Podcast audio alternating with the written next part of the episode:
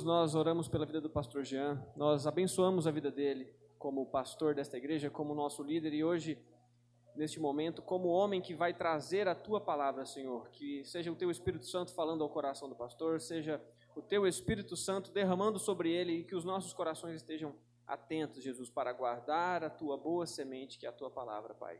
Em nome de Jesus, amém.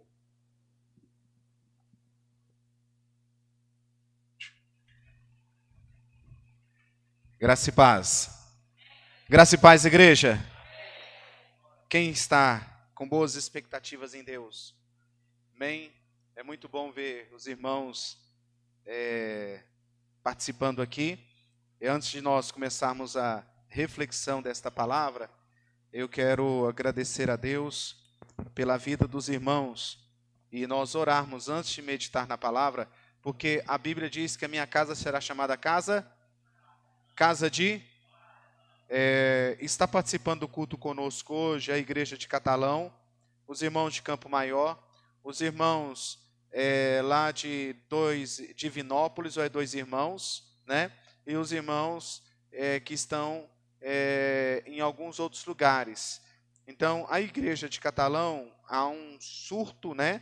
Essa pandemia ela tem crescido e eles estão 15 dias não podendo se reunir e aí vão averiguar ah, os órgãos que fazem é, as devidas medidas e vão ver se vão poder voltar às igrejas. Então, os nossos irmãos de Catalão, eles estão juntamente conosco nesta noite.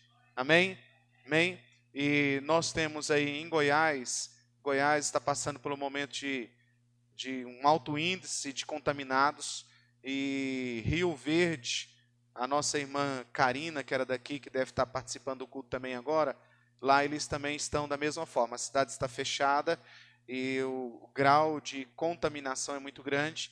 E quando a igreja ora, você crê nisso? Você crê nisso?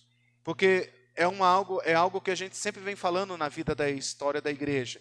Quando a igreja ora, o milagre acontece. Então eu sei que um lugar para realmente você exercitar é na casa do Senhor. Então eu quero novamente convidar você para se colocar de pé. Você que está em casa, se possível também, se coloque de pé e nós vamos orar pela nossa nação. Vamos orar pelo esse país. Há muitos lugares onde é, essa pandemia está controlada, está sendo administrada, e, mas há lugares que a coisa tem realmente perdido o controle. E eu creio no poder da oração. Você crê nisso? Então levante a sua mão para qualquer lado aí, para nós representarmos o Estado, a nossa cidade as pessoas que estão nos hospitais, as pessoas que estão na UTI.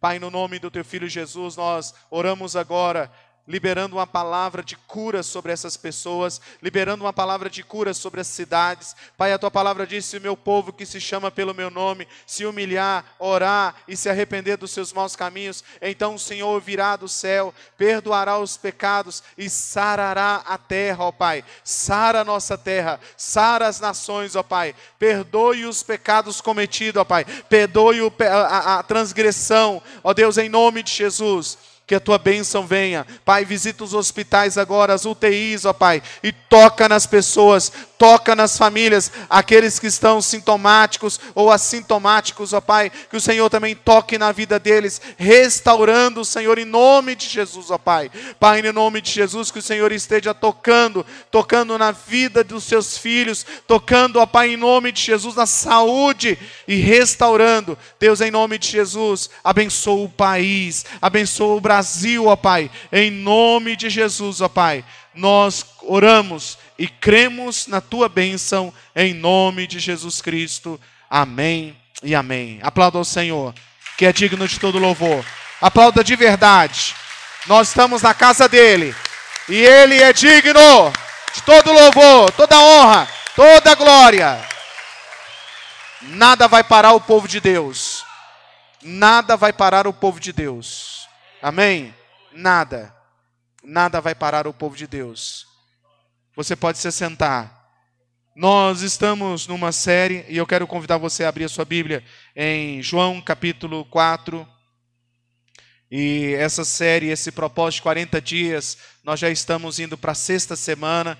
Toda, todo dia tem uma reflexão que nós estamos meditando essa semana foi uma reflexão sobre servir, sobre serviço. Nós vamos entrar agora nessa semana, amanhã cedo, já vai estar nos grupos, nas redes sociais da igreja, é, sobre trazer as pessoas para Jesus. E nós vamos falar um pouco sobre missões, sobre evangelismo. E é uma vocação. É, a Iris, não sabendo do que eu ia ministrar, ela falou aqui que Deus, ele deu o seu filho. Diga comigo, Deus doou Jesus para o mundo. Amém? Então Deus, ele é rico, ele doou. O primeiro evangelista, o primeiro missionário aqui nesta terra foi o nosso irmão mais velho, Jesus Cristo. Aleluia. Ele nos ensinou e ele continua nos ensinando como levar o evangelho às pessoas. Antes de entrar nas escrituras, eu quero falar algumas coisas para você. E você que vai anotar, você pode dizer bem claro. Olha o que está escrito lá em João 4,35. Disse-lhe Jesus: Eu lhes digo, abram os olhos e vejam os campos brancos, eles estão maduros para a colheita. É, um fotógrafo, Robert, ele escreveu o seguinte: que parte da palavra ide nós não entendemos. Que parte da palavra ide nós não entendemos. Vivemos em dias, irmãos, que a igreja local, ela precisa ser o ponto de chegada. A igreja local não é o ponto final. A igreja igreja local é o ponto de chegada. E nós precisamos compreender que é, o, a, a igreja local não é o ponto de chegada, mas sim o ponto de partida. Deus me chama para ser igreja, amém? Quando eu sou igreja, eu entendo que o meu ministério, meu chamado, minha vocação não é ficar parado, mas é ide e levar o evangelho.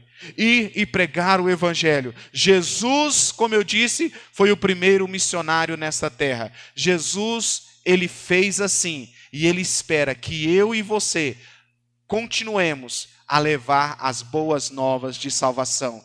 O Evangelho deve ser pregado todo. E todo o Evangelho deve ser pregado a toda criatura. É importante eu compreender essa verdade de Deus. Olha o que está escrito lá em João. Se você não tiver Bíblia, você que está aqui presente no templo, você vai ler comigo lá em João, capítulo 4, versículo 31. Diz assim: Enquanto isso, os discípulos insistiam com ele: Mestre, come alguma coisa. Mas ele lhes disse: Tenho algo para comer que vocês não conhecem. Então os seus discípulos disseram uns aos outros: Será que alguém lhes trouxe comida?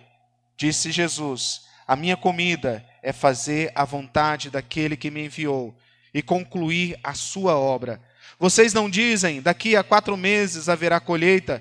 Eu lhes digo: abram os olhos, abram os olhos, abram os olhos. Novamente, eu lhes digo: abram os olhos e vejam os campos, eles já estão maduros para a colheita. Aquele que colhe já recebe o seu salário e colhe para a vida eterna, de forma que se alegra juntos o que semeia e o que colhe.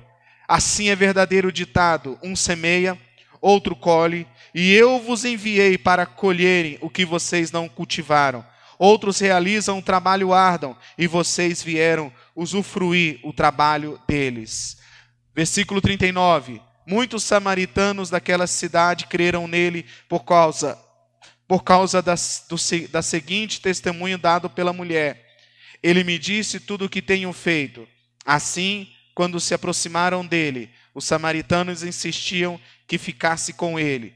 E ele ficou dois dias. E por causa da sua palavra, muitos outros que creram. E disseram à mulher: Agora cremos não somente por causa do que você diz, pois nós mesmos ouvimos e sabemos que realmente este é o Salvador do mundo. Aleluia. Eu quero, neste momento, fazer algo que Deus me direcionou a fazer. Nós temos acompanhado essa série que o Rick Varney ele presenteou à igreja no mundo, que é através daquele livro 40 dias e foi disponibilizado para a igreja brasileira, para muitas igrejas, essa série 40 dias. Então, dentro daquilo que ele colocou para a igreja que nós dispusemos, nós estamos fazendo. Eu agora à noite eu quero caminhar no texto dentro desse assunto, pregar o evangelho, anunciar as boas novas, trazer como está o, o, o, slide que vai estar tá ali, o folder que vai estar tá ali, trazer as pessoas a Jesus. E sabe de uma coisa, irmãos? Jesus está falando aqui aos discípulos. E há uma preocupação dos discípulos acerca de como Jesus está naquele momento. Eles veem Jesus ali sem se alimentar, talvez eles observando, e eles estavam com Jesus, talvez eles já viram Jesus passar horas e horas sem comer, sem beber. E eu sei o que é isso. Às vezes você convive com alguém que não gosta muito de comer, e eu acho que quem gosta muito de comer, como eu, quando vê alguém que não come, fica muito preocupado. Alguém entendeu? Né? Então, e, e, eles estavam ali com Jesus e viram que Jesus não estava se alimentando. Eles viram que Jesus estava ali e não havia tido reações. E aí eles chegam para Jesus e dizem: Mestre, come. É necessário. Eu sei que o Senhor é, é rabino, eu sei que tu és o mestre, mas o Senhor precisa comer. E aí Jesus pega aquela situação e ele diz assim: Se vocês soubessem qual é o meu alimento, tudo seria diferente. E aí ele começa a explanar a verdadeira, o verdadeiro desejo dele aqui na terra. E ele fala assim: Eu tenho uma vontade. Essa vontade é fazer a vontade do Pai. Não é realizar a minha vontade, não é saciar as minhas necessidades pessoais, mas a minha vontade é fazer, é, eu tenho algo para fazer que vocês ainda não conhecem, e esse para fazer, algo para realizar, é anunciar as boas novas de salvação, as boas novas de libertação. E você pode olhar o contexto desse texto, porque um texto sem um contexto se torna um pretexto. Todo texto sem um contexto ele é facilmente usado para um pretexto. Mas se você olhar o contexto aqui, Jesus estava falando para a mulher samaritana. Aquela mulher samaritana, Jesus foi até ali e revelou Deus através do Espírito Santo, atuando em Jesus, Deus Filho, mostra a realidade daquela mulher. Aquela mulher era algo é uma pessoa infeliz. Aquela mulher não era realizada. Aquela mulher já tinha passado por seis relacionamentos e o que cinco relacionamentos e o que ela estava vivendo não era de acordo com a vontade de Deus e também ela não estava realizada. E Jesus chega àquela mulher não apontando os seus erros, não apontando as suas falhas, mas Jesus traz uma palavra de salvação para aquela mulher. E aquela mulher é impactada pela revelação de Deus, pela manifestação da verdade em Cristo Jesus. E aquela mulher ela tem um encontro genuíno com Jesus e ela entrega a sua vida para Jesus, só que ela não fica naquilo dali. Ela sai para a cidade e ela começa a anunciar que ela viu, ouviu, foi tocada pelo Messias. Porque havia uma grande expectativa sobre o Messias. Havia uma grande expectativa em toda a religião daquele lugar sobre a vinda do Messias. E agora aquela mulher, ela não se depara apenas com um grande profeta, mas ela se depara com o Cristo, o Filho do Deus vivo, o, aquele que estava prometido nos, nos profetas, aquele que estava prometido a todos aqueles que aguardavam a salvação genuína. E aquela mulher teve esse contato. E aquela mulher, ela sai para a sua cidade, para a sua vila, e ela vai falando para todos: gente, eu encontrei aquele que os profetas diziam. Gente, eu encontrei aquele que a lei falava. Gente, eu encontrava aquele que estava prometido desde os nossos antepassados, desde os patriarcas foi prometido e eu encontrei com Ele. Ele revelou sobre a minha vida, Ele falou sobre a minha vida, Ele me levou agora não a viver uma religião, mas agora Ele me levou a mudar a minha história. E as pessoas, a Bíblia diz que as pessoas vão até Cristo. Mas antes das pessoas chegarem lá, os discípulos chegam, os discípulos olham para Jesus e eles preocupados com Jesus. E Jesus sabia muito bem o que, que no mundo espiritual estava acontecendo ali. E eles dizem: Mestre, come, come, mestre.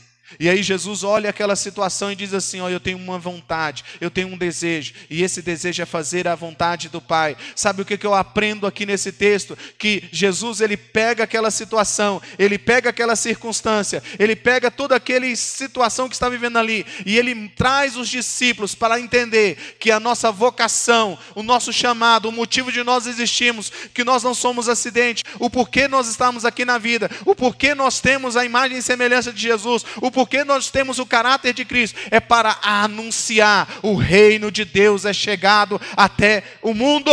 O reino de Deus é chegado. E nós precisamos compreender que Jesus estava falando para os discípulos, para os apóstolos. E ele estava assim: ó, oh, vocês estão dizendo que falta ainda quatro meses para a colheita. Eu quero que vocês abram seus olhos, discípulos. Jesus está falando: eu quero que vocês olhem os seus, abram os seus olhos porque nos olhos naturais não é tempo de pregar o evangelho. Nos olhos naturais não é tempo de anunciar as boas novas. Nos olhos naturais é tempo de você entrar numa caverna e ficar quietinho ali e ficar com medo. Nos olhos naturais tá tantos obstáculos. Nos olhos naturais há tantas circunstâncias que são contra você continuar vivendo uma fé genuína e verdadeira. Aos olhos naturais, vocês vão dizer que está faltando ainda muito tempo, tem que, tem que esperar passar a pandemia, tem que esperar melhorar a situação financeira, tem que melhorar o casamento, tem que esperar os filhos casarem, tem que esperar os filhos crescerem. E aí poderia surgir muitas situações. E aí Jesus diz para os discípulos ali, algum discípulo de Jesus aqui, Algum discípulo de Jesus aqui tem coragem de levantar a mão e dizer: Eu sou discípulo de Jesus? Alguém tem coragem que nada nesse lugar aqui? Alguém que está em casa dizer: Eu sou discípulo de Jesus, eu sou discípulo de Jesus. E Jesus diz para os seus discípulos: Abram os olhos, abram os olhos, deixe essa cegueira espiritual de lado, lança essa cegueira por terra e abram os olhos, porque é o tempo de anunciar as boas novas de salvação. É o tempo não é tempo de ficar na caverna, não é tempo de retroceder, mas é tempo de saber que Deus continua fazendo um milagre, que Deus continua operando salvação, que Deus continua realizando através da sua igreja. A igreja de Jesus não pode acovardar, a igreja de Jesus ela tem que avançar a cada dia, tomando os cuidados, tendo as prudências, mas não pode parar a igreja ela não pode parar, a igreja não pode deixar de orar, a igreja não pode deixar de crer, a igreja precisa saber que esse é o tempo, os campos estão prontos para a grande colheita. Que colheita é essa? Aonde há um desesperado, aonde há um doente, aonde há um aflito, aonde há alguém que não tem esperança, vai chegar alguém, alguém que é discípulo de Jesus, que é um pequeno Cristo nessa terra, e vai dizer: o reino de Deus é chegado até você. Aleluia! Irmãos, o reino de Deus é conquistado por esforço. A salvação é pela graça. Aleluia! Salvação é pela graça. No mês de agosto nós vamos estudar soterologia, doutrina da salvação na escola bíblica dominical. Se você quer aprender teologia bíblica, esteja preparado para aprender, porque nós vamos ter aí estudar soterologia, doutrina da salvação, porque a salvação é pela graça de Deus não é dom, não é, não é algo que a gente faz por merecer, é um dom de Deus, é um dom de Deus. Agora, ganhar almas, pregar o evangelho é fruto de esforço, amor e dedicação. E aí Jesus ele fala sobre isso aqui, ele diz assim: oh, abra os olhos, abra os olhos, está pronto a colheita está pronto para semear, está, não é tempo de ficar aí preocupado, não vou, não, é tempo de colheita. Meus irmãos, vivemos em dias em que muitos estão culpando a pandemia de esfriamento espiritual. E a verdade, a pandemia não é a causa do esfriamento espiritual. A pandemia só está revelando a verdade que estava dentro do coração de muitos. Mas você não pode, você não deve ficar na frieza espiritual. Você deve estar conectado em Jesus, se alimentando da verdade, se alimentando das Escrituras e dizer a cada dia: eu vou continuar avançando, eu vou continuar crendo na provisão de Deus, eu vou continuar avançando. Eu sei que Deus vai fazer com que eu seja um proclamador das boas novas de salvação. Sabe, meus irmãos, nós podemos olhar nesse texto e ver Jesus falando claramente: abram os olhos. Porque muitas vezes, irmãos, nós, igrejas, estamos com os nossos olhos fechados. Fechados para quê? Para o que Deus quer fazer. Porque nós achamos assim, não, a gente não vai falar do Evangelho. Deixa eu dizer uma coisa para você: é o tempo de trazer boas notícias. Não é tempo de anunciar coisas de destruição. É tempo de anunciar que o reino de Deus chegou até você. É tempo de dizer assim: Deus fez na minha vida e quer fazer na sua vida também. Não é tempo, irmãos, de andar duvidando. Não é tempo de ficar é, com um sentimento egoísta. O que, que eu vou ganhar em troca? Não, irmãos, é tempo de doar. Doar aquilo que Deus tem confiado nas suas mãos. Doar aquilo que Deus tem dado para você. Doar aquilo que Deus já tem plantado por anos no seu coração. É tempo de você sair da caverna e avançar para o chamado, para a vocação que Deus tem para você e para mim e para a igreja do Senhor. Podem fechar os templos, mas a igreja nunca vai fechar. Eu vou repetir para você entender. Podem fechar os templos, mas a igreja nunca vai fechar, porque a igreja do Senhor não se limita a quatro paredes. A igreja do Senhor sou eu e você, cheios do Espírito Santo, cheios da verdade de Deus, intrépidos, corajosos, dizendo assim: é chegado o reino de Deus. Meu irmão, quem seria eu e você se o evangelho não chegasse até você? Quem seríamos nós se o Evangelho não tivesse nos alcançado? Onde estaríamos? O que viveríamos? Alguém aqui já presenciou um milagre de Deus na sua vida, além de mim? Alguém aqui? Alguém aqui? Se você ainda não venceu, meu irmão, é hora de você despertar sua fé, é hora de você levantar, é hora de você dizer: Eu creio nos milagres de Deus, eu creio que Deus continua fazendo milagres, prodígios, sinais e maravilhas, eu creio que Deus quer salvar pessoas, eu creio que Deus quer libertar a minha família, eu creio e eu serei esse anunciador das boas novas de salvação. Jesus pega essa situação que está ali e ele fala assim: É tempo de pregar o Evangelho.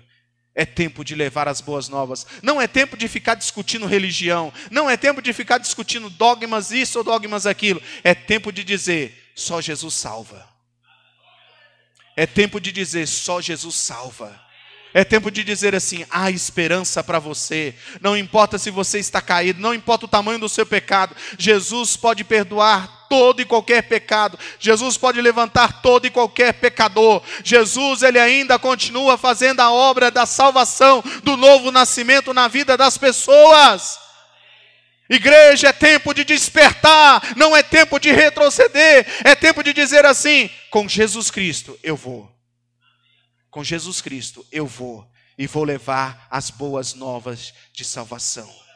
Sabe por quê, meus irmãos? Porque o relógio de Deus está andando. O relógio de Deus está andando. E é o tempo de nós colhermos o que muitos passaram anos e anos plantando, anos e anos doando as suas vidas, anos e anos se dedicando, anos e anos fazendo o que nós não fizemos. Mas agora há uma voz profética que clama: Igreja, levanta. Igreja levanta, igreja levanta. Meu irmão, às vezes nós vemos, nós vemos dentro de uma igreja hoje brasileira que gasta, faz uma maratona toda de noite de Netflix, mas não vemos uma igreja que passa horas e horas clamando por conversão, clamando por transformação, clamando para que as pessoas conheçam a Jesus e que as escamas caiam dos olhos. Nós precisamos crer que Deus, ele continua ouvindo as orações. Por que, que há muitos lugares, há pastores que estão aí sem saber o que fazer? Porque tem lugares que a pessoa ela vai para tudo quanto é lugar, mas quando fala que é igreja, não, igreja é, é, é o foco da contaminação. E eu não estou dizendo para entrar aqui em debate nesse assunto, mas eu estou dizendo o seguinte: que a igreja precisa continuar pregando as boas novas seja na rede social, seja na TV, seja em casa, seja em todos os momentos. Aí você vê o texto bíblico dizendo o seguinte: nós agora estamos crendo no Senhor, não pelaquilo que disseram, mas aqui, pelaquilo que Ele falou, pelo aquilo que entrou no nosso coração. Meu irmão, vai chegar um tempo que você vai pregar, vai pregar, vai pregar, e você vai ver que aquilo tudo que você plantou vai ter fruto, e esse fruto vai germinar, e esse fruto vai dar fruto, e vai florescer, e muitas outras vidas vão converter. Por quê? Porque você não desistiu das pessoas. Não é tempo, irmãos, de desanimar, é tempo de pregar as boas novas de salvação. A Bíblia diz que Deus amou o mundo de tal maneira que enviou o seu Filho unigênito para que todo aquele que nele crê não pereça, mas tenha a vida eterna. A Bíblia diz que o salário do pecado é a morte, mas o dom gratuito de Deus é a vida eterna em Cristo Jesus. Irmãos, hoje são textos base da vida cristã e muitos de nós hoje não conhecemos esses textos base e temos medo de ir para o inferno. Sabe por que você tem medo do inferno? Porque você ama as trevas e ainda não experimentou a verdadeira luz. Porque o dia que você experimentar a verdadeira luz de Deus, você nunca mais vai querer andar em trevas. Trevas vai ser um acidente na sua vida, porque santidade é um estilo de vida na vida do cristão. Viver como Jesus é uma, é uma decisão. Caminhar como Jesus nessa terra é uma decisão. E sabe de uma coisa, irmãos? Jesus está chegando. Além de uma meia dúzia aqui, Jesus está voltando. Você está preparado? Quantos você vai levar para o céu junto com você? Porque Jesus ele olha e ele vê os campos prontos para serem colhidos. Deixa eu dizer uma coisa para você. Hoje nós temos tecnologia, hoje nós temos recursos, hoje nós temos teologia, hoje não temos um monte de coisa, né, Guinalda? Um monte de coisa que o pessoal lá de trás não tinha. Mas hoje temos quase a mesma quantidade de desviados do que os que são ativos na fé. Sabe por quê? Porque muitos estão frequentando igreja, mas não estão nascendo de novo. E é um tempo de nós pregarmos e falarmos: é necessário nascer de novo. Porque quem nasce da carne é carne, mas quem nasce do espírito é espírito e vida. É tempo de aproveitar todas as oportunidades. Jesus pegou este momento aqui e ele fez um link para dizer: é tempo, é tempo, não é tempo de desperdiçar as oportunidades, é tempo de aproveitar as oportunidades. Sabe por quê, meus irmãos? A Bíblia diz lá em Apocalipse que nós vamos chegar diante de Deus e nós vamos apresentar as nossas mãos. E o que, que nós vamos oferecer para Deus? O que vamos apresentar? Quantas pessoas nós vamos apresentar para Deus? Quantas pessoas eu levei para o céu? No sentido de evangelizar. Porque a Bíblia diz que aquele que ganha uma alma é sábio. A igreja precisa ser mais hospital do que qualquer outra coisa. A igreja precisa entender que Deus nos chamou para falar que Jesus é um único mediador entre Deus e os homens. Deixa eu dizer uma coisa para você. Eu fiz um, um puxado essa semana na escola bíblica e depois fiz um vídeo no Facebook para falar sobre isso. Jesus ele chega a determinado momento e diz assim: quando o filho do homem vier, encontrará fé na terra? E eu fiz um puxado nisso aí falando assim: ó, se Jesus falou que quando ele vier vai encontrar fé na terra. E aí eu fui explicar isso teologicamente, biblicamente, que Jesus estava usando, ou você só vai entender esse texto se você olhar o contexto, que Jesus está falando sobre a viúva persistente. Aquela mulher que chegou diante do juiz e ficou perseverando, perseverando, até que o juiz julgasse a sua causa. O que, que, a, que, que a Bíblia está nos ensinando ali? O que, que Jesus está nos ensinando? Que nós precisamos ser perseverantes na fé. O que está ensinando o texto? Que você não pode desanimar, irmão. Mesmo que fale mal dos outros, mesmo que fale mal da igreja, mesmo que fale mal do pastor, mesmo que fale mal de, de quem você quiser, mesmo que fale mal de Deus, mas você não pode perder a sua fé no Senhor Jesus, porque se você perde a sua fé no Senhor Jesus, você perdeu tudo. Porque quem tem Jesus tem tudo. Porque quem tem Jesus tem tudo, irmão. Você pode às vezes não ter dinheiro, mas se você tem Jesus, você tem a provisão. É, irmão, talvez você não tenha saúde, mas você tem Jesus, então você tem a cura em Jesus. Porque tudo está em Jesus. Ele é o centro da nossa fé. Ele é o motivo da nossa existência, porque por ele e para ele são todas as coisas.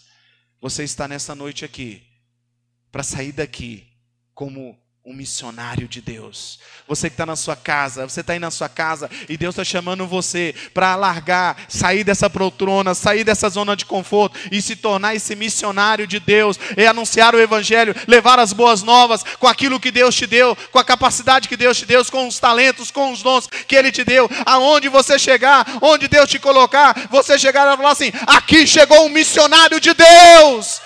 Aqui chegou alguém para anunciar a verdade. Se há trevas, vai ter que sair, irmão. Aí de repente fala assim: Pastor, é porque o senhor não sabe a treva que é meu marido. Pastor, é porque o senhor não sabe que é a treva que é minha mulher. Pastor, é porque o senhor não sabe a treva que é que tem lá em casa. Meu irmão, está faltando então luz, porque quando chega luz, a treva vai embora. Ei, irmão, porque se está perseverando, se está persistindo em trevas, é porque está faltando luz. E sabe qual é a luz que está precisando? A luz de Deus em nós. Quanto mais cheios do Espírito Santo, quanto mais cheios da verdade de Deus, quanto mais iluminados, meu irmão, você não vai precisar fazendo muito barulho, não. Você não vai precisar ficar falando muita coisa, não. O próprio Espírito de Cristo Jesus vai convencer as pessoas do pecado, da justiça e do juízo. Elas vão olhar para você e dizer assim: algo diferente tem em você, algo diferente tem em você. O que, que aconteceu com você? E você vai falar assim: ó, eu estava em trevas, mas ele veio até mim, ele não olhou para os meus pecados, ele não olhou para minhas transgressões, ele não olhou para nada, mas ele me amou. E eu estou falando de um amor que nenhum ser humano pode dar. E se eu estou de pé, se eu estou aqui, é porque esse amor de Deus está me constrangindo para dizer para você, assim como Ele tem mudado a minha vida, Ele quer mudar a sua vida também. Meu irmão, deixa eu dizer uma coisa para você. Quantas pessoas Deus tem colocado na sua vida? Quantas pessoas Deus tem confiado a você? Quantas pessoas, quantas oportunidades Deus tem dado? Quantas ricas bênçãos Deus tem colocado diante de você? Sabe para quê? Para que você continue sendo um missionário de Deus. Você foi plantado em catalão? Pregue em catalão. Você foi plantado em dois irmãos? Pregue em dois irmãos. Você foi plantado em Campo Maior? Pregue em Campo Maior. Você foi plantado em Paraíso? Pregue em paraíso. Você não vai pregar doutrina humana, você não vai pregar os seus achos, você vai pregar Jesus Cristo, o Cristo de Deus. Você vai pregar o evangelho que liberta, o evangelho que transforma. Porque sabe de uma coisa, irmãos? O que eu acho, o que eu penso, ele pode estar na contramão dessa verdade de Deus. Agora, o que essa verdade diz, ela vale para mim e vale para você. E essa verdade, mostrando Jesus, é que vai transformar a vida das pessoas. Porque Jesus é a verdade que liberta. Sabe, meu irmão, nós estamos aqui hoje com as vagas todas preenchidas. Se cada um de nós que estamos aqui, ou cada um dos agapianos, que estão participando desse culto nas suas casas ganhar uma pessoa para Jesus. Você imaginou quantas vidas serão no final do ano? Você não é isento de pregar o Evangelho. A palavra id não é para os pastores. A palavra id não é para os evangelistas. A palavra id é para todo o cristão. A palavra ide e pregai o evangelho é para todo o cristão. Tem alguém na volta da sua casa que não ouviu o evangelho ainda? Tem alguém que você convive e não ouviu o evangelho ainda?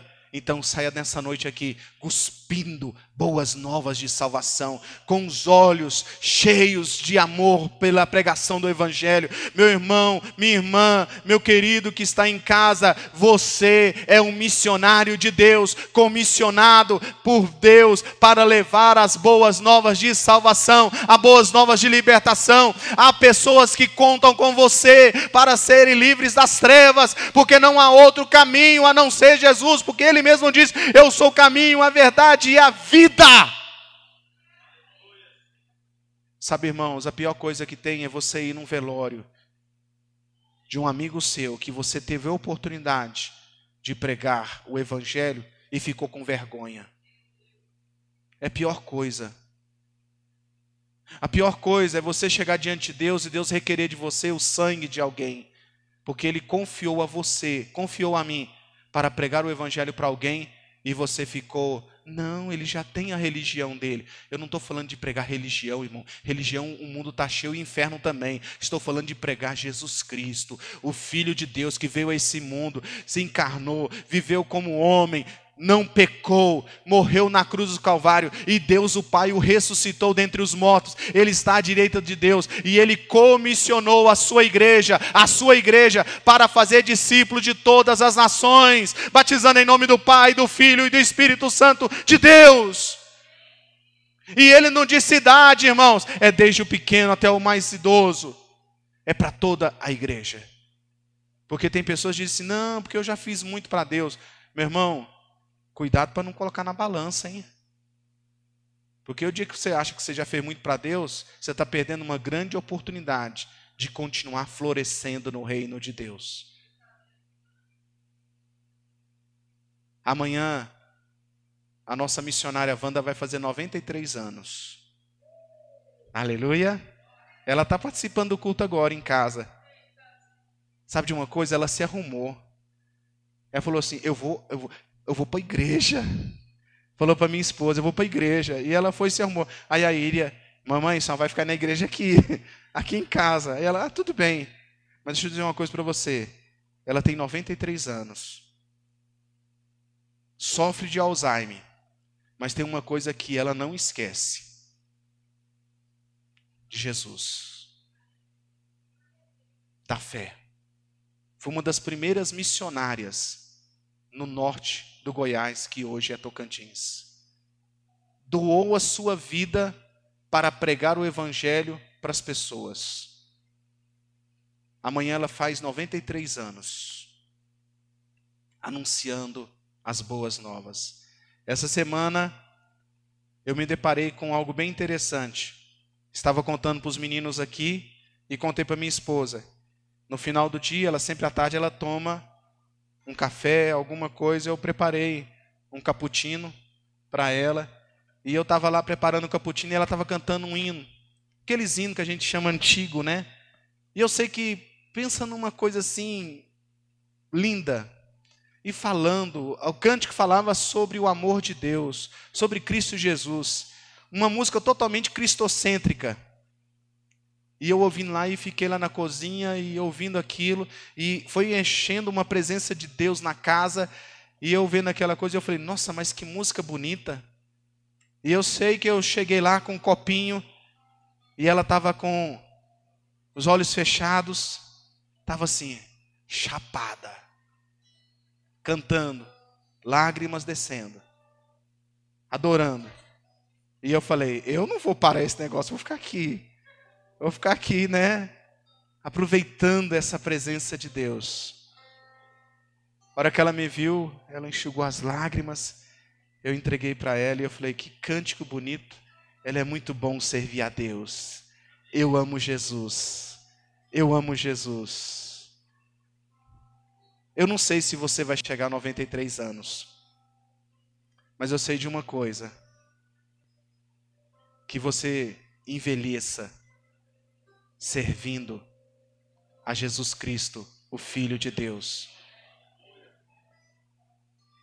Eu não sei quanto tempo ainda nós vamos estar aqui nessa terra, mas que você dedique os seus dias para levar as boas novas de salvação às pessoas.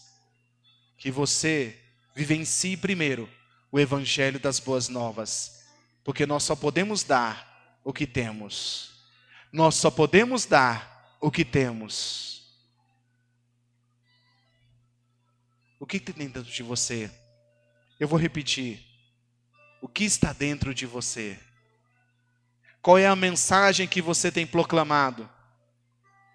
Qual é a mensagem que você tem sido um profeta de Deus nesse tempo?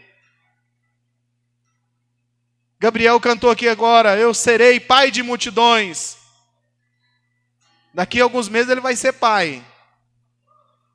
De um menino ou menina. Vai ser pai.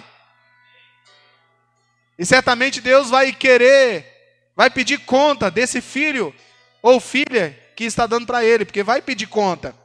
Mas também vai pedir conta dos filhos espirituais. Vai pedir conta dos filhos espirituais que Deus confiou a ele se ele cuidou, se ele discipulou, se ele levou para mais perto de Deus, se ele fez pessoas mais parecidas com Jesus a cada dia. Meu irmão, minha irmã, você tem um privilégio de ser um embaixador de Cristo aqui nessa terra. Você tem um privilégio de ser um embaixador de Cristo aqui na terra usar as suas mãos, usar os seus recursos, usar a sua saúde para dizer assim: aquilo que ele fez em mim vai fazer através de mim também. Você pode dizer isso? Aquilo que ele fez em mim vai fazer também através de mim. Jesus te libertou, ele vai usar você para libertar também.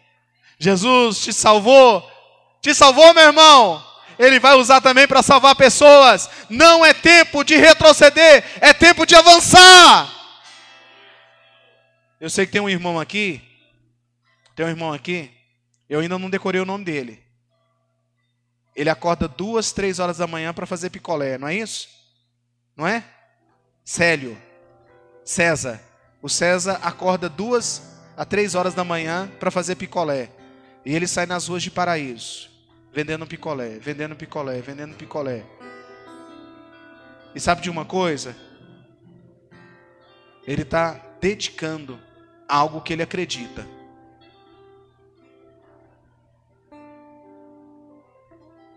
E vai prosperar. Sabe por quê? Porque Deus está nesse negócio. E o Evangelho, irmãos, é da mesma forma. Nós precisamos acreditar que Jesus salva as pessoas meu irmão, Deus não quer seu dinheiro, não. Deus não quer o seu carro, Deus não quer. Não, Deus, não quer, não, irmão. Isso é, isso é, isso é coisinha. Ele quer a sua vida. Porque o dia que ele tiver a minha, a sua vida, e essas outras coisas, é grojeta, é gorjeta.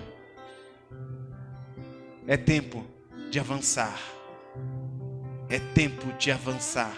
O reino de Deus é conquistado por esforço.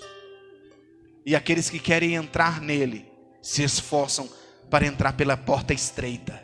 A porta, irmão, a porta é estreita. A porta não é larga, a porta é estreita. Dedicação, amor.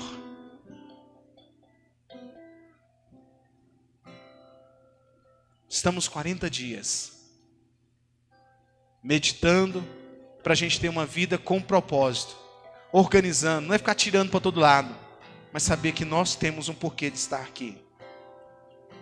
E hoje, nessa última mensagem nossa, porque a da semana que vem é o fechamento, mas nessa última mensagem nossa, Deus espera de mim e de você que você desperte como missionário de Deus, indo, anunciando e pregando as boas novas.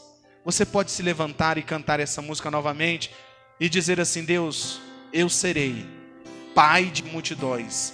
Eu serei aquele que vai levar as boas novas aos perdidos, as boas novas aos perdidos, as boas novas aos perdidos. E o perdido pode estar dentro da sua casa. E você não pode se conformar. Hey! e eu serei pai de multidões, tocarei em muitas gerações. Eu sei, eu sei.